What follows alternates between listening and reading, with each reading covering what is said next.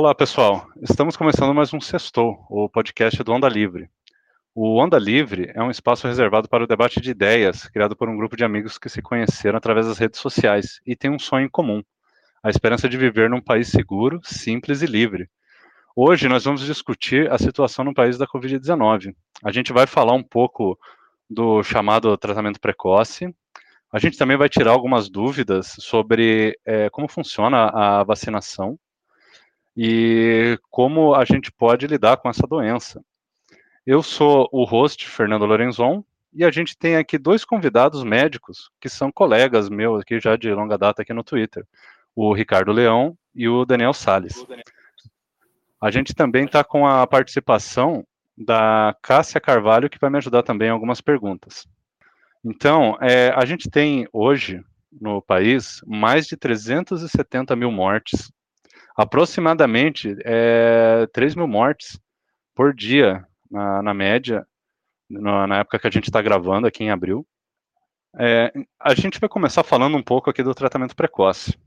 É, no Brasil, e provavelmente só no Brasil, tem, a gente tem adotado o chamado tratamento precoce e aqui acaba valendo muitas vezes muito mais a percepção pessoal do médico sobre o que o que receitar do, muito mais do que a visão científica sobre o tema. Então a gente queria discutir um pouco sobre isso. O que, que vale mais? É, são os, os dados científicos, são os estudos, é a vivência do médico, é a percepção dele sobre o tratamento. Então eu queria começar com o Daniel. Daniel, por favor, eu queria que você então explicasse para a gente melhor sobre o tratamento precoce e o que, que ele, o que, que a gente deveria é, prestar atenção a respeito disso. É, muito obrigado, Fernando, pelo convite. É, em, relação, em relação a essa questão da observação do médico versus os trabalhos científicos, nós, como médicos, temos uma, uma definição muito clara em relação a isso. Tá? É, o médico, ele, ele observa quando ele dá um tratamento e vê um determinado resultado. Só que, por, por, por maior que seja o número de pacientes, de eventos que ele acompanha, ele é sempre menor que o todo. É como aquela analogia que você fala, que você tem que dar alguns passos atrás para enxergar toda a floresta, ao invés de olhar uma árvore só. Por exemplo, no caso da Covid, nós sabemos que a maioria dos, das, dos pacientes que adoecem, eles ficam bem, não tem sintoma, outros têm sintomas leves, alguns precisam até de internação, e os, em raros casos, eles, eles vêm até morrer. Raros assim. É, é um número até mesmo considerável. Vamos dizer, então, que você atenda 200 pessoas. Nessas 200 pessoas, você dá um determinado medicamento. E as 200 pessoas ficaram boas. Isso não significa que você observou esse número restrito, que aquele, aquele tratamento funcionou. Deveria ser necessário que você fizesse um grupo controle com o mesmo número que você não desse aquele medicamento, para saber se fez alguma diferença ou não. E os médicos numa clínica geral, eles não fazem isso, eles simplesmente prescrevem. Então, para a ciência, para a ciência, a observação médica, ela tem um valor muito restrito quando comparado com a metodologia científica. E é por isso também que o método científico utilizado para, para ver se uma vacina ou se um fármaco ele funciona ou não, é, um, é o que nós chamamos de estudo randomizado, quer dizer, ele ele é quase aleatório, ele é um pouco dirigido, mas é quase aleatório, e é duplo cego. E por que, que é duplo cego? Nós cegamos não só o paciente, como o médico também, porque nós sabemos que nenhum dos dois são livres de paixões. Por exemplo, eu quero tanto que um tratamento funcione, como a cloroquina na, na COVID, que os resultados que porventura eu possa, possa ver, eu posso valorizar aquele resultado para é, para fazer com que dê certo o, o que eu quero para aquilo. Então, é por isso que nós cegamos o médico também quando fazemos alguma pesquisa. A observação tem um valor muito restrito e o que vale realmente é a metodologia científica. É, então, só é, em teoria, então, quando a gente vai fazer uma, uma pesquisa, Daniel, que você está me falando assim, nem o médico nem o paciente devem saber o que, que eles estão tomando, né? Justamente para não. não influenciar o resultado. Eles não podem saber, eles não podem saber porque a gente influencia o resultado. A gente quer tanto que a cloroquina dê certo, nós queríamos que aqui desse certo, que se nós pudéssemos escolher, a gente tentaria valorizar mais a, a, a, a eficácia da cloroquina. Então, é por isso que a gente cega, para que não tenha nenhum tipo de influência de paixão política ou vontade que funcione para salvar uma, de uma determinada pandemia.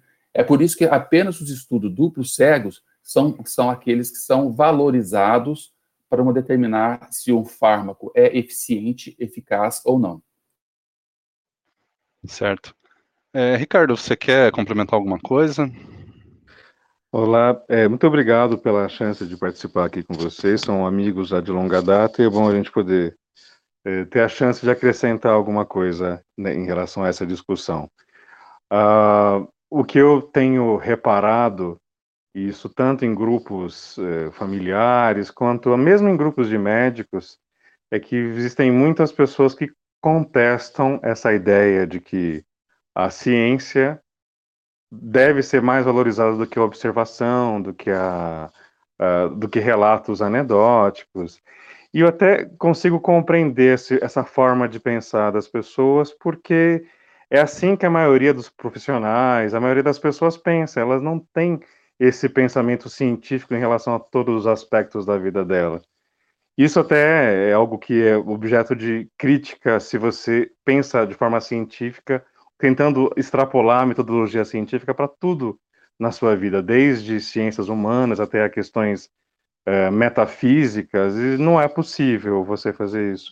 Mas para pessoas que são de outras áreas não médicas, o, o raciocínio é, pela crença e pela vivência pessoal, acaba tendo mais valor até do que esse raciocínio científico. Eu, a gente consegue compreender isso mesmo entre, entre médicos, principalmente os médicos que estão há mais tempo atuando, isso até pelo que o Daniel comentou, da experiência pessoal versus a experiência científica. Se você ainda é um médico recém-formado, você vai se apegar aquela, aquela, aquela tábua de salvação que é a ciência. Depois de um tempo, com a sua experiência pessoal, você vai, às vezes, abrindo mão da ciência, porque a experiência pessoal, muitas vezes, na sua visão, basta para resolver tudo, né? E aí a gente vê muitos colegas que agem dessa forma, e também tem aquela questão de, uh, de pensar a medicina não como ciência, mas como arte. Eu vejo muita gente que pensa dessa forma. E tem até algum sentido isso. É, se a gente usar a medicina apenas como ciência e não prestar atenção em, nas questões uh, não científicas envolvidas com a medicina, algumas coisas relacionadas à relação médica, é, é, associadas à relação médico-paciente, é, questões éticas que não estão exatamente científicas, né? Uh, você pode uh, não tratar o paciente tão bem quanto deveria. Então, é, é, é, tem que ter uma associação entre a arte e a ciência. Mas, especificamente, quando a gente fala de coronavírus, que é uma patologia nova e que está levando muita gente embora, é, é importante que a gente é, se esforce para que o método científico seja o dominante, primeiro porque a gente precisa de uma resposta rápida e unificada. Uh, e essa a única forma de ter isso é usando o método científico, que ele é uma linguagem conhecida no mundo inteiro pela, pelas categorias médicas. E eu acho que talvez o mais importante disso tudo seja que quando você, é, quando o Estado tem que investir capital, investir dinheiro e ir atrás de soluções, ele tem que é, necessariamente daquilo que é mais custo efetivo porque ele não pode se basear em crenças, em opiniões, uh, tem que se basear naquilo que vai trazer retorno para aquele capital que nós, enquanto uh, cidadãos, damos como impostos. Então, uh, não, não, não há espaço para isso no caso específico da medicina pública, quando se fala especificamente até de um, de um caso tão grave que exige abordagem tão rápida quanto o coronavírus. Mas, como eu falei, como quando se fala de medicina privada, é, aí a pessoa tem direito de procurar o que ela quiser, e, é, homeopatia, é, tratamentos alternativos, isso em relação a outras questões, mas o que tem que ser evitado é que entes públicos uh, usem o seu cargo e a sua caneta para forçar pessoas que não têm aquela crença em algo não científico uh, em custear uh, aventuras, como que aconteceu do Brasil em relação à a, cloroquina, que não tem nenhuma comprovação, foi apenas uma aposta política, mais do que uma aposta científica, não foi comprovada a existência, uh, qualquer tipo de, de, de efeito benéfico, tudo, com, tudo a ideia da, de a cloroquina poderia ser usada com essa finalidade, ela veio de uma inferência que se fez em relação a, ao SARS-CoV-1 e ao MERS há muitos, há, muitas, há muitos anos atrás, e in vitro você tinha é, efeito, mas o efeito in vitro, que seria o efeito em pesquisas pré-clínicas, ele não quer dizer nada. É, das milhares e milhares de drogas que são tentar, usadas pré-clinicamente, a quantidade delas que chega e, e vai para fases clínicas é de menos de 1%, então isso não quer dizer nada. E aqui no Brasil acabou virando uma espécie de é, é, arma política e uma aposta, mais do que qualquer outra coisa. Não é um tratamento de verdade, né? Então, em, aí, em, pode falar. Aí eu faço uma pergunta, então, emendo aí. O que, que aconteceu com aquela pesquisa daquele é, pesquisador francês, acho que é, Didier Raoult? O que, que houve? Por que, que a pesquisa dele ficou famosa e muita gente que defende a cloroquina passou a ver esse cara como um, aí um, um grande pesquisador que luta contra o sistema. Estava errada a pesquisa dele? Vocês lembram de alguma coisa? É, o que eu me recordo é que na época que foi lançada essa pesquisa, estava todo mundo muito ávido por ter uma informação né, sobre isso. E um dos critérios básicos da, da, da ciência, da, do método científico, você ter algum tipo de plausibilidade, né?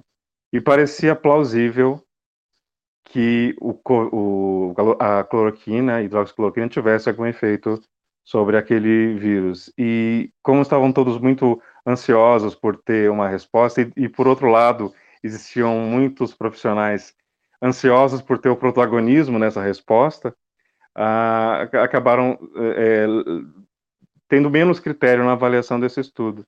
Mas ele foi refutado diversas vezes e, inclusive, recentemente uh, chegou-se à conclusão até de que a cloroquina tem um efeito oposto. Ela não só não traz benefício, como ela traz malefício, e isso é o princípio do que o médico não deve fazer, né? Primeiro, não pode não causar dano, né? Esse é o nosso um dos primeiros lemas da, da medicina. Essa é a visão que eu tenho daquele do acontecido naquela época. E só para lembrar, Fernando, sobre o Didier Raul, ele fez essa pesquisa por volta de janeiro, fevereiro de 2020. E aqui no Brasil, a gente tem um pesquisador muito bom, que é o Carlos Lacerda, lá de Manaus. E ele fez, ele replicou essa pesquisa, a mesma pesquisa que o Didier Raul fez na França, só que ele, ele colocou em duas doses, porque os chineses estavam usando a cloroquina com uma dose superior. É, com a dose superior, ele começou a ter uma série de eventos cardíacos. Foi quando ele parou esse estudo dessa parte, fez uma publicação falando dos, da, da, da, provável dano de, de, dessa dose, mas ele continuou os mesmos mesmo estudo que o Didier Raul fez, só que os dados foram completamente opostos. O Didier Raul falou que cinco dias após a administração da cloroquina, não havia vírus na coleta de secreção nasal e do Carlos Lacerda, 90% dos casos. Um outro cientista francês, na mesma época, repetiu o mesmo, o mesmo experimento e deu um resultado muito similar do Carlos Lacerda. Esse trabalho do Carlos Lacerda, ele foi um marco no tratamento da cloroquina, porque após ele, a prescrição de cloroquina nos Estados Unidos foi a quase zero, e de lá para cá, isso, esse assunto morreu por lá. O JAMA, em dezembro, um jornal famoso, conhecido, e de, de, de muito reconhecimento, em dezembro reconheceu que esse artigo do Carlos Lacerda foi o artigo mais importante do ano sobre a pandemia, quando acabou com essa possibilidade do tratamento da cloroquina. Em janeiro agora, o Didier Raul fez um artigo, eu só não me lembro a revista, se foi no JAMA ou no New England, New England of Journal, reconhecendo os seus erros e reconhecendo o erro metodológico que ele fez na sua pesquisa e pedindo desculpas pelos seus, pelos seus erros. Há cerca de duas semanas saiu um novo trabalho, que é uma meta-análise, uma análise de vários trabalhos que, de, de qualidade nesse respeito, que mostrou que o grupo controle que foi feito com o placebo teve uma eficácia superior até do que o grupo com a cloroquina. A cloroquina estava fazendo mais mal do que bem.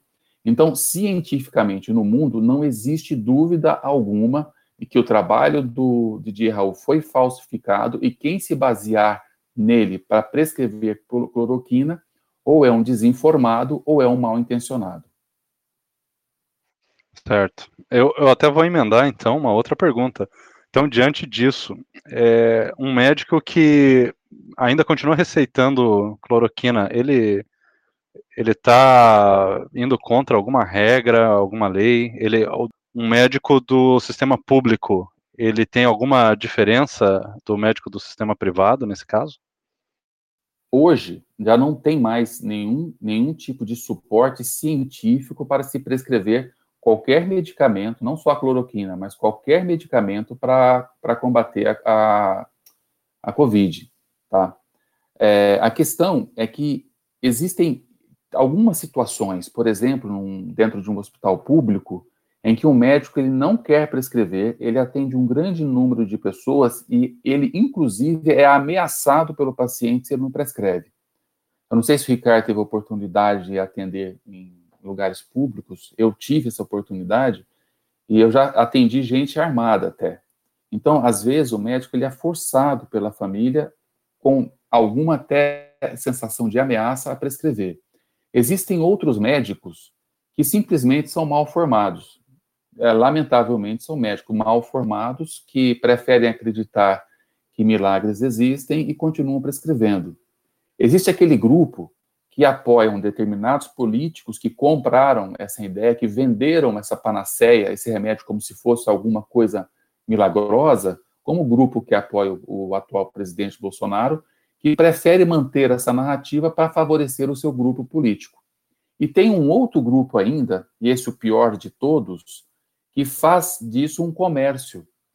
Se você pegar, por, por exemplo, se você pegar toda medica, os medicamentos que eles passam nessas consultas e comprar, o preço sai em média de por 450 reais. É, esses médicos, eles atendem, em média, 20 consultas por dia e cobram de 500 reais a 2 mil reais cada consulta. Você pode fazer a conta e ver que tem muita gente ficando rico em poucos meses. E assim como Machado de Assis, acho que era Machado de Assis que falava que os canalhas também envelhecem, eu posso dizer que alguns, infelizmente, se formam médicos. Então, existem muita pessoa, muitos médicos lucrando com a desinformação. Então, são, acho que são esses os motivos. O médico pode ser obrigado, ele pode ser mal formado, ele pode tentar apoiar um político ou se dar bem financeiramente. O CRM não pune, não tem como caçar o. Como é que, como é que a gente fala caçar a atividade dele? É... É, então, o CRM já declarou abertamente que a prescrição é uma prerrogativa do médico e ele pode prescrever aquilo que ele desejar. O CRM tem sido bastante criticado pela, por, por, ter, por ter uma postura menos, é, pou, é, pouco ativa em relação à, à restrição de algumas práticas é, menos científicas. Mas talvez essa questão que o Daniel aponta seja a mais significativa e que talvez faça com que eles uh, estejam incorrendo no, no maior deslize ético aí, que é o fato de fazer a medicina como um comércio, né? Uh, aquele princípio de liberal de que quando um, liberal de que quando uma, um, um item fica escasso, você começa a cobrar mais por ele, que é o que justifica a rentabilidade da, do, do, tráfico de drogas e outras coisas assim, uh, e que explica como uh, durante a lei seca tanta, tantas pessoas fizeram fortunas com, com, com, a venda de álcool, aqui também se aplica em relação a, a isso. São poucas as pessoas que estão dispostas a colocar o seu nome, a sua carreira em jogo, e mesmo se submeter a esse escrutínio do conselho e a, a essa visão, uh, uma, uma, visão de fato negativa dos seus pares, como são poucas as pessoas dispostas a fazer isso, e existe uma demanda grande da população, é, principalmente ligada a esse grupo político, é, querendo usar esse tipo de remédio, eles acabam sendo estimulados a, a oferecer e eles têm o retorno para isso, né? Existem muitos casos em que as pessoas realmente colo colocam vídeos na, em redes sociais com esse objetivo de fazer propaganda do seu, pro, do seu tratamento e com isso ganhar dinheiro. Tem muitas pessoas que fazem assim, mas também existem aqueles realmente que pensam da forma como o Daniel bem comentou antes, né, que pensam que a experiência pessoal dele vale mais do que a experiência coletiva, experiência da ciência como um todo. Ah, o que a gente mais escuta é: ah, mas o, esse remédio já é usado para malária há tanto tempo e não, não trouxe nenhum problema. Se não fizer mal, se não fizer bem, mal também não vai fazer. Essa, esse é um dos argumentos que a gente mais ouve, inclusive em grupos de médicos, né? Só que, como eu, eu falei, isso como política pública é algo é, indefensável, isso faz as pessoas terem uma falsa noção de segurança. Tem pessoas que estão usando cloroquina continuamente ou ivermectina continuamente há quase um ano, achando que isso isso faz com que elas não tenham mais que fazer isolamento social, não tenham que mais que, que fazer é, higiene das mãos, não tenham mais alguns até que abrem mão de usar vacina tem muitas pessoas que dizem que não vão usar a vacina e porque já estão usando esses outros remédios. E essa e é nesse ponto que talvez a o CRM possa entrar. Primeiro na questão de você fazer publicidade, propaganda sobre algo que não é comprovado. E isso o CRM ele é bem claro nesse aspecto, que você não pode fazer. Segundo, usar a medicina como uma de forma com objetivos financeiros explícitos. Agora, evitar que o proibir que o médico prescreva isso, só mesmo se você é, é, proibisse é, com uma ação da, da Anvisa ou algo assim, porque isso não vai acontecer. Então, pelo conselho, eu acho improvável que isso venha acontecer. Mas é, não se sabe o que vai acontecer no futuro, né? É, com essa novidade da CPI da Covid, talvez algo surja, né? Talvez alguma coisa surja aí no caminho e muda, mude um pouco o patamar, ou, ou mude um pouco o cenário, é, e até mesmo a posição do CRM, que tem sido mais tolerante em relação a isso, pode ser que ela mude também, né?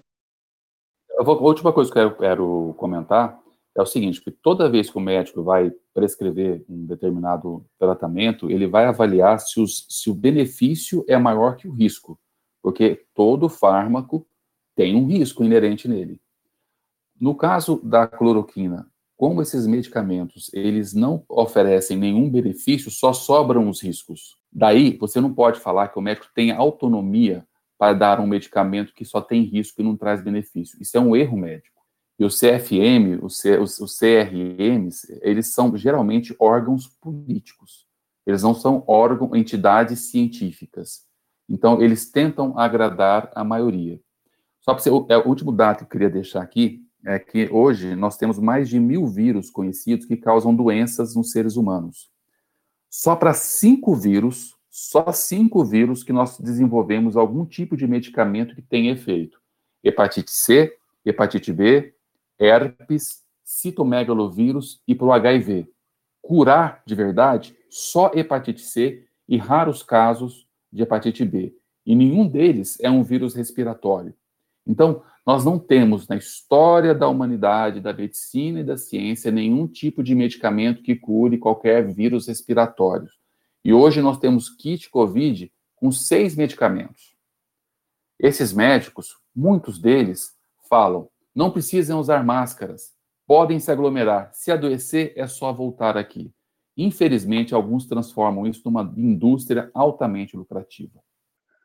Assim, então é, a gente vê que o Brasil adota bastante aí a cloroquina e parece que até os Estados Unidos, que foi, se eu não me engano, o país que começou, né, a, a falar de cloroquina e o Trump foi um dos grandes aí, é, divulgadores e tal, e obviamente acaba sendo importado para cá porque o que o Trump falava, né, o governo local aqui é, adotava também, os Estados Unidos também abandonou. Por que, que só o Brasil fala de cloroquina? O que, que aconteceu com os Estados Unidos nesse tempo?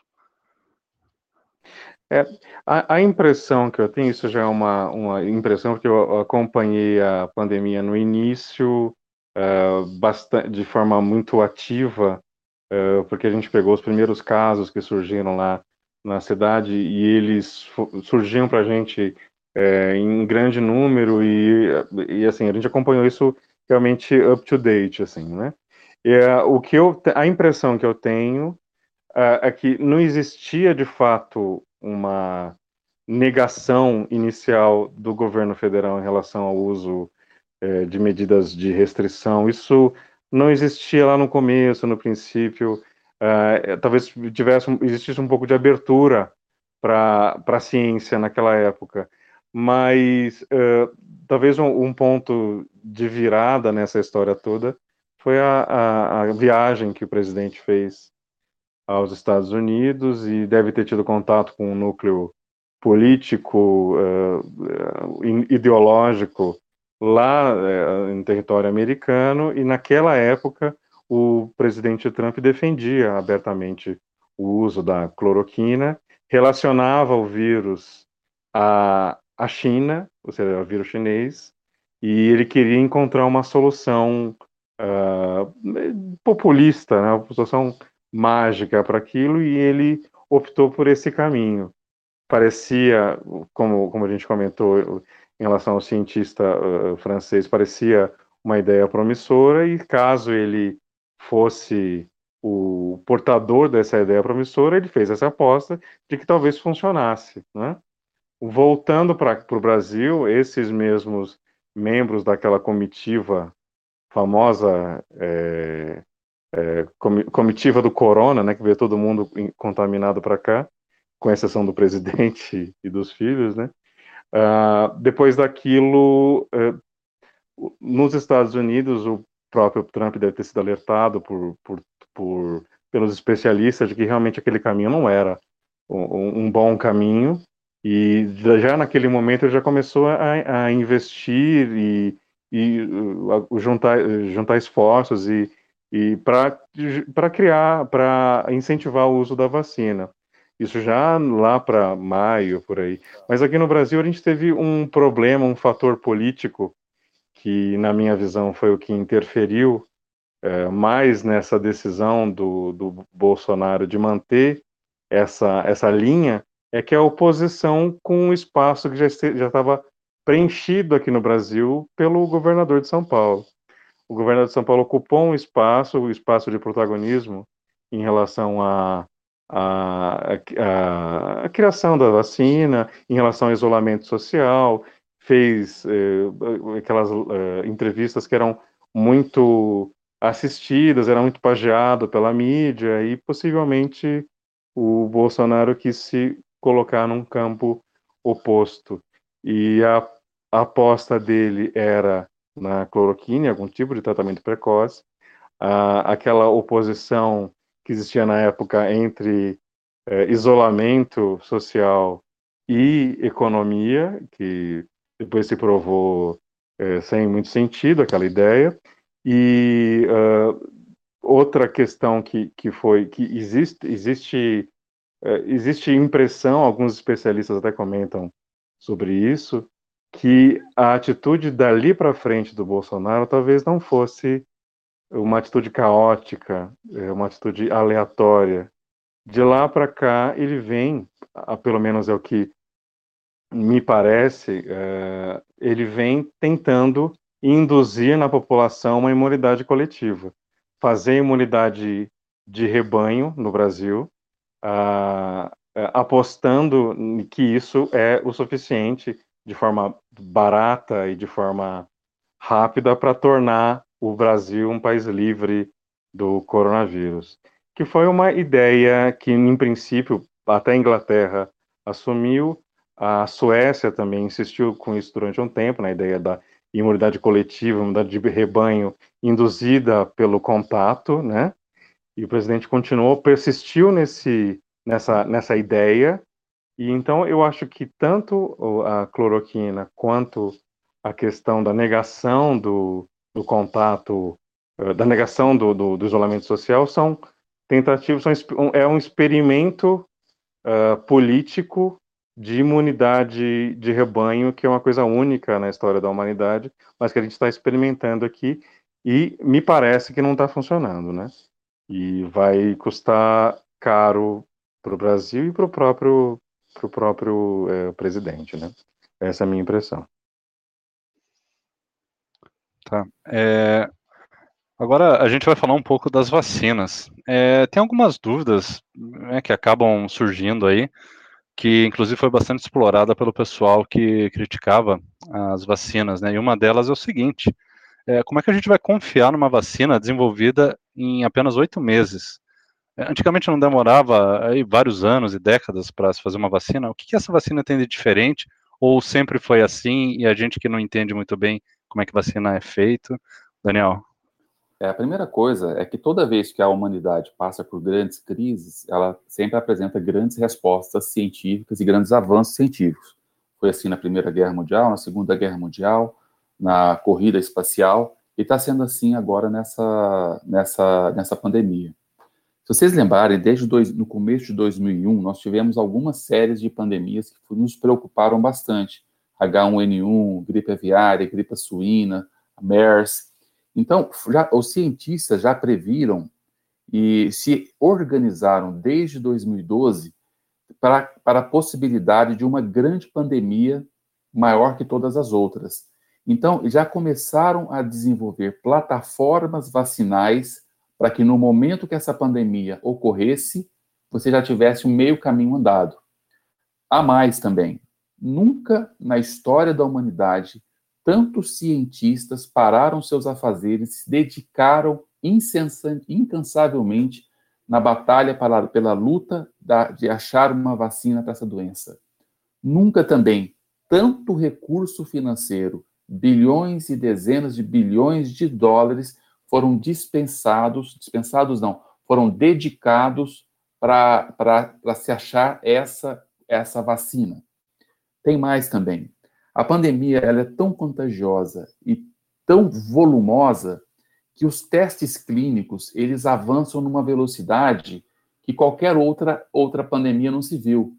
Por exemplo, quando você faz um teste clínico de terceira fase, que você vai determinar a eficácia, se aquela vacina é eficaz ou não, você dá um determinado número de vacinas, e nós demos um número imenso, porque sobravam recursos, para muitas pessoas. E essa, essa, essa pesquisa terminaria no momento que o número de eventos ou doenças acontecessem naquela população. Como está muito disseminada essa doença, especialmente em países que foram muito pesquisados, como o Brasil, esse número de eventos foi alcançado muito rapidamente. Existem outras, outras vacinas que demoraram dois anos. Nós, dois, três meses, nós já tínhamos, nós tínhamos passado aquela meta de eventos.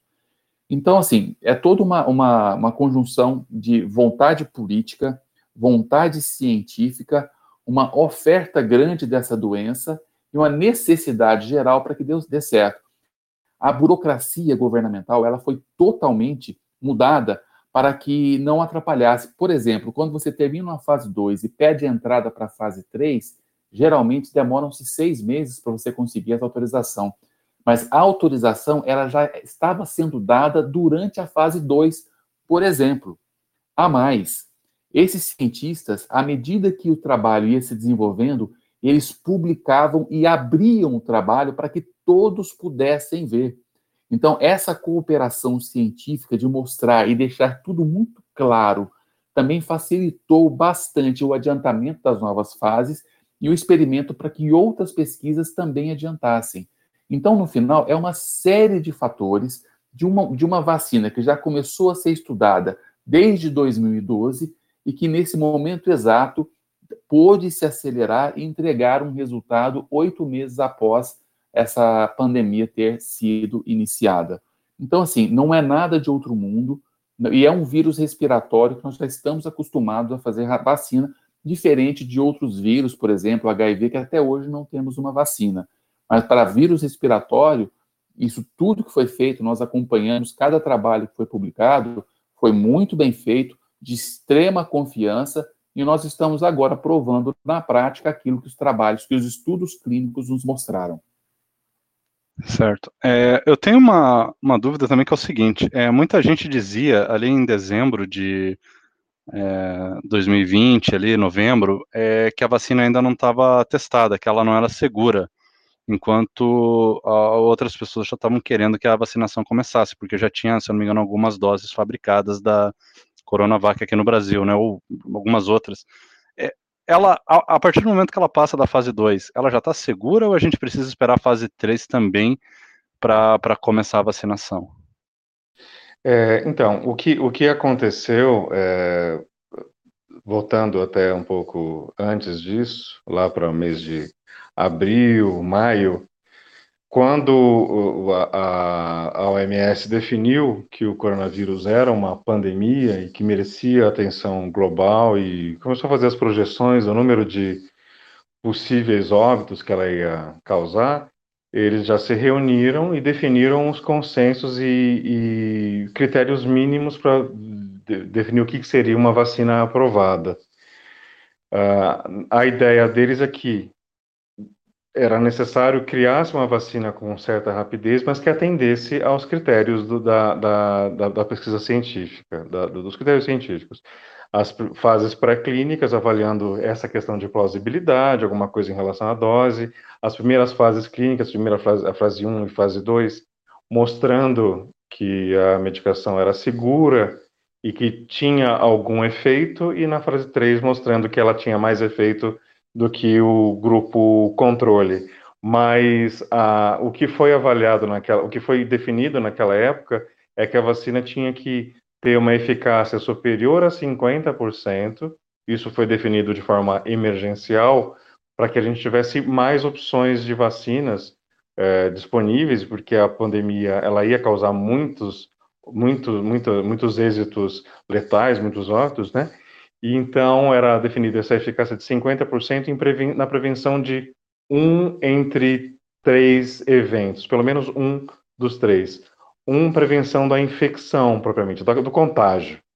É, dois, a prevenção da doença clínica, que é diferente do, da infecção, né? A infecção ela pressupõe que você, ela não necessariamente tem sintomas, e quando você tem sintomas, aí você fala que a pessoa tem o, o Covid clínico, né? É, é, essa era a segunda, o segundo critério que tinha que ser avaliado. E o terceiro é a avaliação de é, redução de, caso, de, de casos graves. Entre essas três opções, a primeira, é, ou seja, a avaliação do primeiro, que era a avaliação de infecção, ela, ela foi abandonada, em princípio, pelos laboratórios, porque ela representaria a necessidade de fazer uh, coleta de é, PCR-RT em todos os pacientes submetidos à vacina, e isso era impraticável. A terceira opção, que era da avaliação de pacientes graves, a redução de casos graves, também era difícil, mas nesse caso não por uma questão de, é, de, de, de, capacidade financeira para arcar com isso, mas sim porque para você ter uma quantidade suficiente de casos graves para você dizer que a vacina era eficiente, é, você precisaria de mais tempo do que a gente dispunha naquela época. Então, todos os laboratórios optaram por, por seguir, o caminho do meio, ou seja, o caminho da avaliação de pacientes sintomáticos, ou seja, ele avaliava o paciente, dava a vacina e acompanhava aqueles que tinham sintomas, no caso, por exemplo, do, do da Coronavac, se tivesse qualquer um dos sintomas listados, já era submetido ao teste para ver se tinha uh, se tinha uh, vírus na, na nasofaringe. E uh, no caso da, das outras vacinas, foram algumas avaliavam, faziam avaliação a partir de dois sintomas, três sintomas. Isso, por isso, isso é, é, é, a avaliação, a, a comparação das vacinas nessa fase inicial é um pouco mais difícil, porque o que, eles, o que elas avaliam nos estudos é, acaba sendo diferente. Certo. É, uma outra coisa é por que, que as vacinas precisam ser é, tomadas duas doses? Qual é o intervalo entre essas doses? Vocês conseguem explicar o, o motivo? Todas as vacinas hoje são duas doses ou é só algumas? As vacinas, é, existem três tipos de vacinas, tá? A vacina de primeira geração, que é a vacina de vírus vivo atenuado ou de vírus inativado. A vacina de segunda geração, que é um fragmento de um vírus que é colocado dentro de um outro vírus que é o vetor. E essas vacinas de terceira geração, que são essas vacinas novas da Pfizer, de RNA mensageiro. As vacinas de primeira e segunda geração quase que inevitavelmente precisam de uma segunda dose para gerar uma resposta imunogênica adequada. Tá? As vacinas de terceira geração podem ou não podem, tanto que a da, da Moderna e da Pfizer precisam de duas doses e da Janssen não precisa de duas doses. Só uma dose já gera a resposta imunogênica adequada. Então, sim, nós vamos precisar de duas doses. E, a, e, o intervalo entre essas doses vai depender da, do tipo de desenho da pesquisa que foi que originou a aprovação dessas vacinas. Por exemplo, nós tivemos da, da Coronavac, nós tivemos dois tipos de pesquisas, com intervalo entre 14 dias e intervalo entre 28 dias. No Brasil, nós tem, estamos tendo os dois tipos de aplicação. Tem pessoas que receberam intervalo de dois dias, tem pessoas que tiveram intervalo de 28 dias. Estão saindo novos estudos mostrando que quanto maior o intervalo, maior é a resposta imunogênica. Da vacina da AstraZeneca, o intervalo é muito superior, é um intervalo de até de três meses que nós temos. Por quê? Porque a pesquisa passou por esse tipo de, de, de desenho. Então, nós temos que seguir o que a pesquisa provou que funciona. Então, sim, são, são esses tipos, são esses os intervalos para as vacinas. Certo. É, agora, está começando uma nova temporada de vacinação da gripe. É, eu posso ser vacinado de Covid, de gripe? Tem algum problema?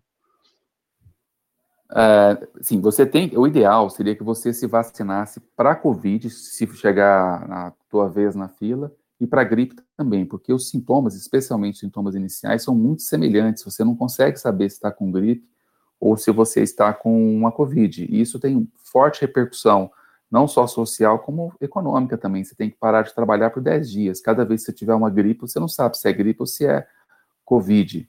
Ah, na minha empresa, vacinou todo mundo de Covid, da, da, da gripe, para que não tenha esse tipo de, de confusão, tá? Mas como é que funciona? Quando você vacina é, você toma a vacina da Covid, esperam-se 14 dias para você tomar a vacina da gripe e vice-versa, tá?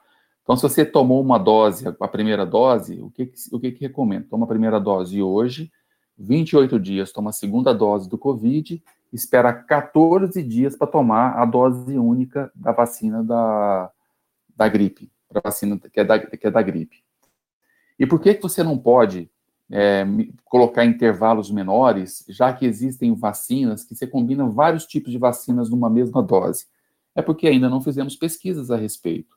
Nossa prioridade era fazer uma vacina única, que fosse eficaz, como o Ricardo falou, de pelo menos 50%, e não dava tempo para perder fazendo, é, perder tempo fazendo associações com outros tipos de vacinas. E é só por isso. É muito provável que no futuro essa vacina da, da, da Covid seja incorporada junto com a vacina da gripe, como é dada todo ano, tem algum, alguns tipos de cepas diferentes, você coloca uma cepa a mais que a da Covid. Aí você vai e dá uma vacina só. Mas por enquanto nós não temos segurança para poder afirmar que uma vacina interfere na eficácia da outra. É por isso que nós respeitamos esses prazos. Isso, e também tem uma outra questão, Fernando, Daniel, Cássia, que é o fato de que Uh, depois que a medicação, uh, ou no caso a vacina, entra uh, em uso clínico, começa a última fase da, do ensaio clínico, que é a fase 4, em que você avalia a, a medicação em todos os seus aspectos, uh, em efeitos colaterais e outras uh, questões, em grupos etários específicos, enfim. E o uso da Coronavac ou da Astra ou de qualquer outra vacina junto com a vacina da gripe iria interferir na avaliação de efeitos colaterais também. Então, a fase 4 ficaria limitada.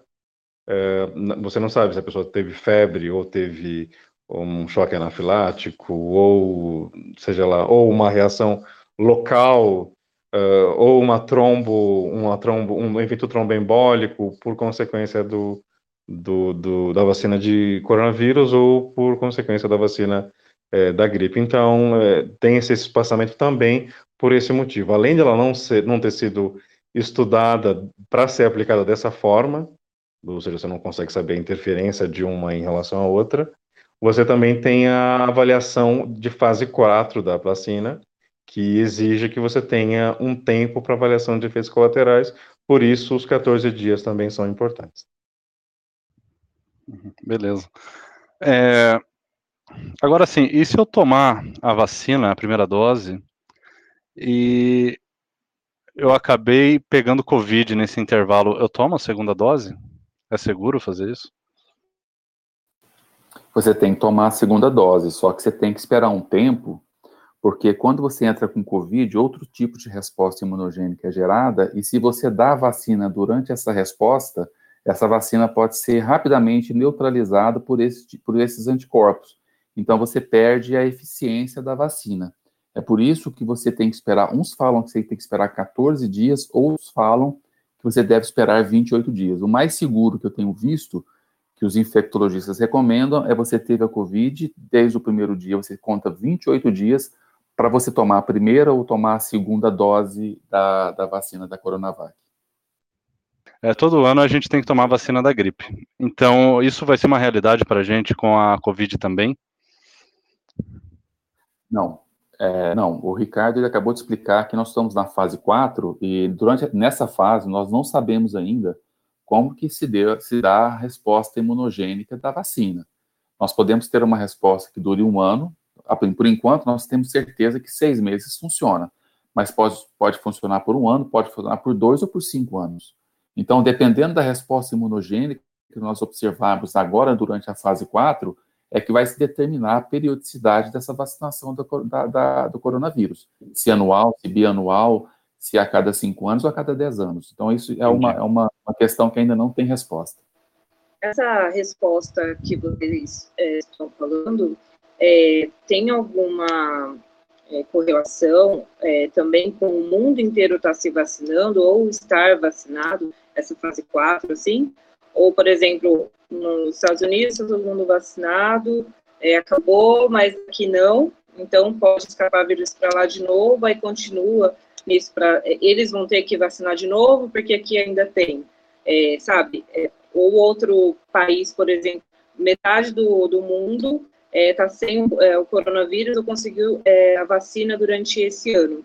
Só que a outra metade não conseguiu no ano que vem. Se interfere é, nesse estudo, nessa fase 4 também, é, vai interferir no futuro para ver o prazo de que a gente vai ter que tomar essas vacinas?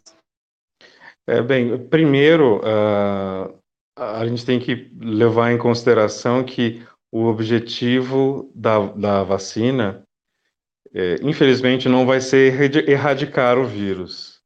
Ele vai sempre estar presente, possivelmente por um, por daqui para frente, vai ser algo que os médicos vão ter que acrescentar nas suas anamneses, se a pessoa já teve contato com o coronavírus, se ela, é, se ela tem algum tipo de sequela, se alguém da família teve, isso, é, esse vírus, ele possivelmente vai seguir, a, vai começar a conviver com o ser humano daqui, daqui em diante. Ou seja, a erradicação do vírus é algo que é improvável. Sobre a forma como a, o, o, vírus desencadeia imunidade e sobre a capacidade do vírus de produzir variações que levem ele a escapar da resposta imunológica, isso é totalmente imprevisível. O fato é que hoje já existem, uh, você tem três uh, variantes que tem significado clínico, e mais de 100 variantes que não têm significado clínico, mas nenhuma delas, por enquanto, é, fugiu de nenhuma das vacinas. Não dá para dizer que isso vai, vai, vai, vai seguir daqui para frente, mas é promissor. Um, um, outro fato importante, eu acho que isso vai acabar acontecendo com o tempo, é que uh, os países vão. E, as próprias vacinas vão se aprimorar e vão chegar a um ponto que tem efeito colateral mínimo, uh, vão começar a prevenir também infecções, não apenas a doença, e aí provavelmente eles tenham que revacinar futuramente a população para conseguir uma imunidade mais adequada. Sobre isso de você ter a vacinação em um lugar e não ter vacinação no outro, isso é um, um espaço aberto para criação de variantes, né? E é uma coisa que tem que ser levada em consideração, obviamente, né? Ou seja, no final das contas, se o mundo virar as costas para alguns países e deixar a doença correr solta naqueles pontos, pode ser que você tenha um, uma, uma sopa primordial para a geração de novas variantes que alguma delas pode realmente trazer problemas para a gente. Mas em relação à questão de variantes também, a gente tem que ser é, cuidadoso e às vezes não, não necessariamente tão alarmista assim, porque as variantes que acontecem nem sempre são benéficas para o vírus. Em alguns casos, é, a variante simplesmente torna o vírus não, não infectante. Essa, aí essa variante deixa de existir. Ou ainda algumas variantes que podem tornar a doença mais contagiosa e menos letal. O que acontece depois que a pessoa pega a doença não é uma pressão evolutiva para o vírus. Ele, teoricamente, teria motivo nenhum para matar a pessoa, né? Para levar a pessoa a óbito. O, o, vírus, ele, teoricamente, tenderia a fazer o, o oposto, né? E, então, é, com, respondendo ao que a Cássia perguntou, tentando responder, o fato de, de ter uma cobertura vacinal mundial menor, isso pode afetar a, a, a chance de, de, surgir novas variantes, mas uh, não é uma questão tão relevante na necessidade de fazer reforços e vacinações anuais. E, mas assim, até hoje, até hoje ainda não se sabe se essa resposta vai ser contínua ou se vai ser necessário fazer vacinações anuais, como acontece com o, o, o vírus da, da, da, gripe, né?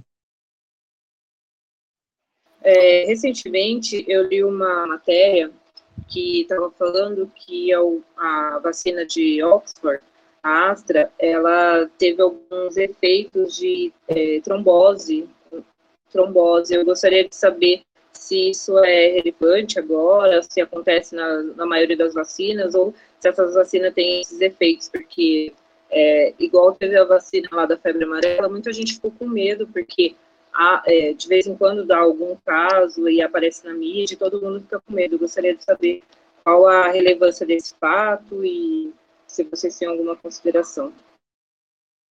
Cara, é relevante sim. É, todo, todo evento que acontece com qualquer tipo de medicamento, ele é relevante. Só que você tem que colocar numa perspectiva devida.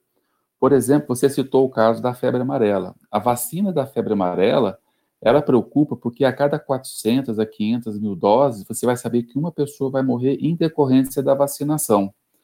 É, no começo do século, no ano 2000 e pouco, nós tivemos uma, uma epidemia regional de febre amarela, e, e, nós sabíamos que ele estava na face norte do, do, São Francisco. Se ele cruzasse a face sul, nós teríamos que vacinar 80 milhões de pessoas. Isso representaria morte de 50, 80, até 100 pessoas morreriam. Então, o fato é que é muito difícil um governante assinar um decreto sabendo que aquele decreto matará de 50 a 100 pessoas. Na verdade, ninguém assinou, não colocou na, na perspectiva, e por conta disso, a vacinação não foi feita como devia, e morreram-se 3 mil pessoas. No caso da, do, dos efeitos tromboembólicos da vacina da AstraZeneca, você teve de 4 a 6 episódios para um cada milhão de vacinas. Qual é a perspectiva que nós temos? Por exemplo, anticoncepcional, que é um dos medicamentos mais usados em larga escala, ele, dependendo do tipo de anticoncepcional, ele pode levar de 200 a 900 efeitos tromboembólicos a cada milhão de medicamento utilizado. O tabagismo, você vai ter, quem fuma, por exemplo, vai ter 10 mil eventos por milhão. E a Covid, se você, por exemplo, pegar Covid, as pessoas que pegam Covid têm uma possibilidade de 20 mil vezes ter, desenvolver esse efeito tromboembólico a cada milhão de casos. Então, se você voltar para a AstraZeneca e entender que a cada quatro ou seis por milhão, isso é um, é um evento irrisório e o risco desse evento é muito baixo perto de todo o benefício que a vacina ela proporciona, entendeu? Então, assim, é, sempre que tiver esse tipo de evento, a gente tem que pegar e colocar em perspectiva. No caso, o risco é muito baixo perto de todo benefício. Sobre é, a trombose, no início do ano, o meu primo, tem 22 anos, ele ficou viúvo. A esposa dele estava grávida, pegou Covid, ficou vários dias internada e veio a óbito. E, se eu não me engano, ontem, li uma matéria também que várias grávidas é, estão pegando mais Covid em casos graves e estão vindo a óbito tem alguma coisa é, a ver com efeitos colaterais assim da Covid ou é, a doença em si já causa isso nas, na, nas grávidas, elas podem se vacinar, é seguro para a mãe, para o bebê, é, tem alguma evidência científica do porquê está acontecendo isso com as grávidas e por que está aumentando isso? Tem sim, cara. É, a, as grávidas, nós sabemos que tem forte tendência a desenvolver eventos tromboembólicos. Se você pega uma grávida e soma uma doença que também tem uma forte, forte tendência em desenvolver um, um evento tromboembólico, essa somatória, ela sempre termina mal. Então, é, uma grávida com Covid está potencializada essa possibilidade, é por isso que tem morrido muita grávida. O ideal seria vacinar, né? é, essa grávida, só que ainda nós não temos testes suficientes. Eu, na verdade, eu, se minha esposa estivesse grávida, eu vacinaria com a Coronavac, que não tem nenhum tipo de evento, não tomaria nada. Eu acho que o risco é muito menor, muito maior de você associar a gravidez com a Covid do que tomar uma vacina. É uma questão que a grávida vai ter que discutir com, com o seu médico lá. Mas sim, grávida e Covid são é uma combinação tromboembólico perfeita. É, exatamente. Em relação ao uso da vacina, elas também não foram, em princípio, quando foi é, desenhar, foram desenhados os estudos, eles desenharam os estudos pensando em outros grupos de risco, não consideraram as gestantes nesses grupos de risco. É, por isso que não foi, foram feitos estudos, em princípio, uh, acrescentando as gestantes nesse na, na, vacinação, não tem pesquisas a respeito. Mas por serem é, tanto a, a, AstraZeneca quanto a vacina da, da Coronavac, por serem vacinas que não tem que, que não tem no interior delas vírus vivo, uh, teoricamente elas não teriam problemas para a gestante, tanto para a gestante quanto para a lactante, né? E a experiência que se tem hoje em dia aqui no Brasil em relação a essas gestantes são as gestantes que são profissionais de saúde, né? É, essas sim são um grupo de risco é, e por isso elas foram submetidas e a vacinação sem nenhum tipo de restrição. Mas isso que o, que o Daniel comentou sobre essa escolha que existe, que vai existir entre as vacinas, é o que acontece em relação a qualquer opção terapêutica que a gente tem. Por exemplo, existem dezenas de remédios disponíveis para tratar hipertensão.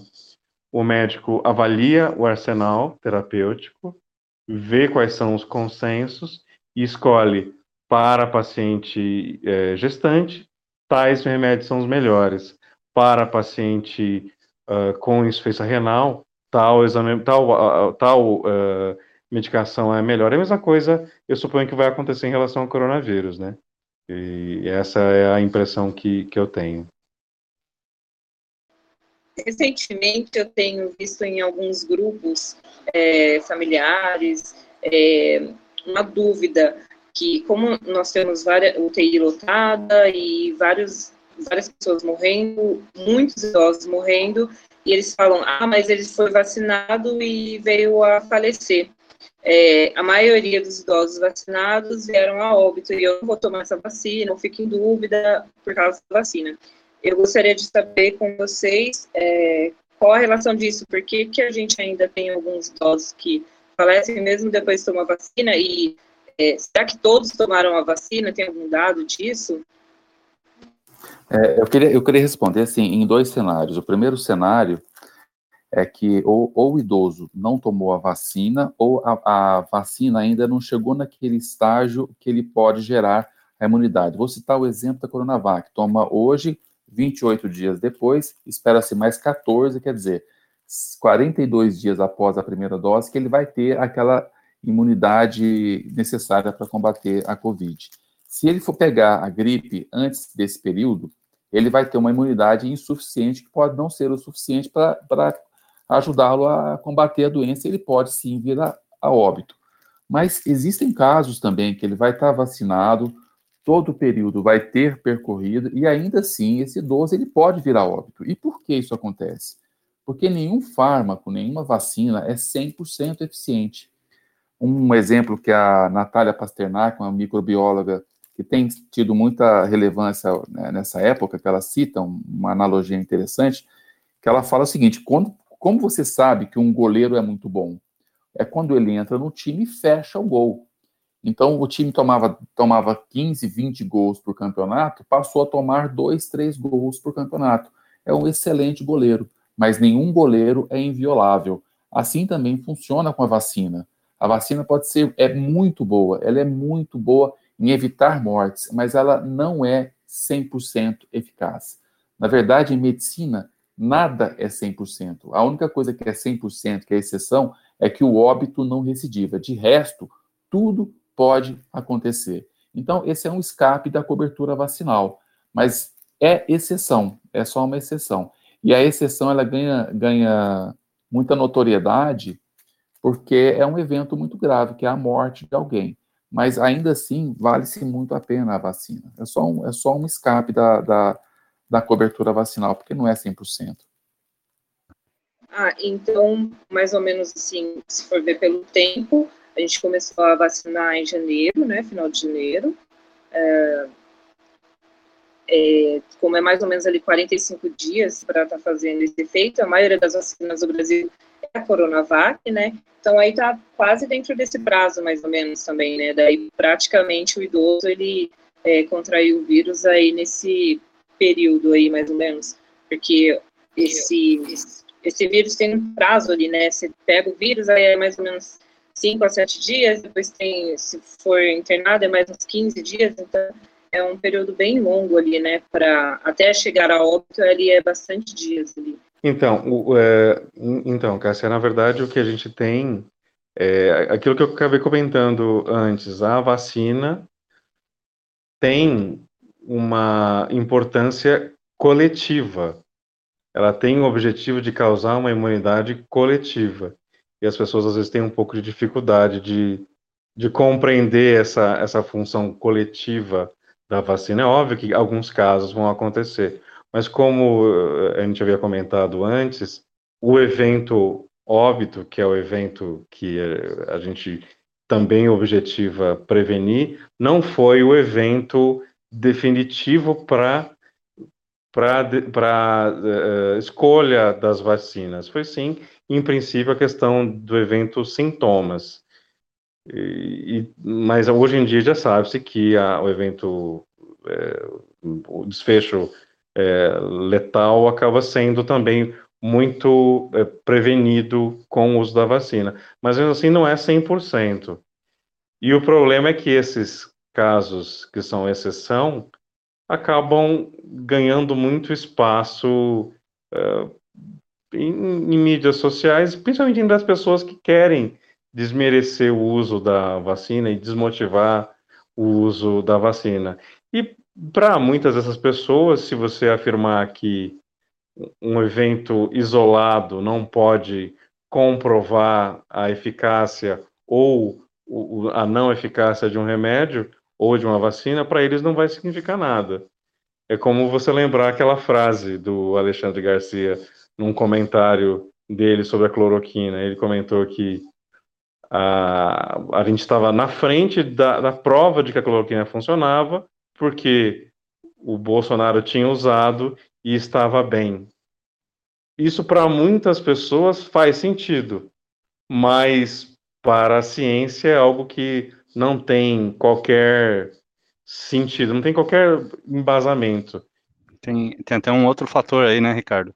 É, as pessoas que tomaram cloroquina e faleceram depois, né, que não, não conseguiram ser curadas por ela, justamente não estão vivas para dizer que não funcionou, né? Só sobra aí a, a, as que ficaram vivas. Então tem um viés aí meio, meio até macabro, né? Que você acaba silenciando justamente para quem não funcionou. Né?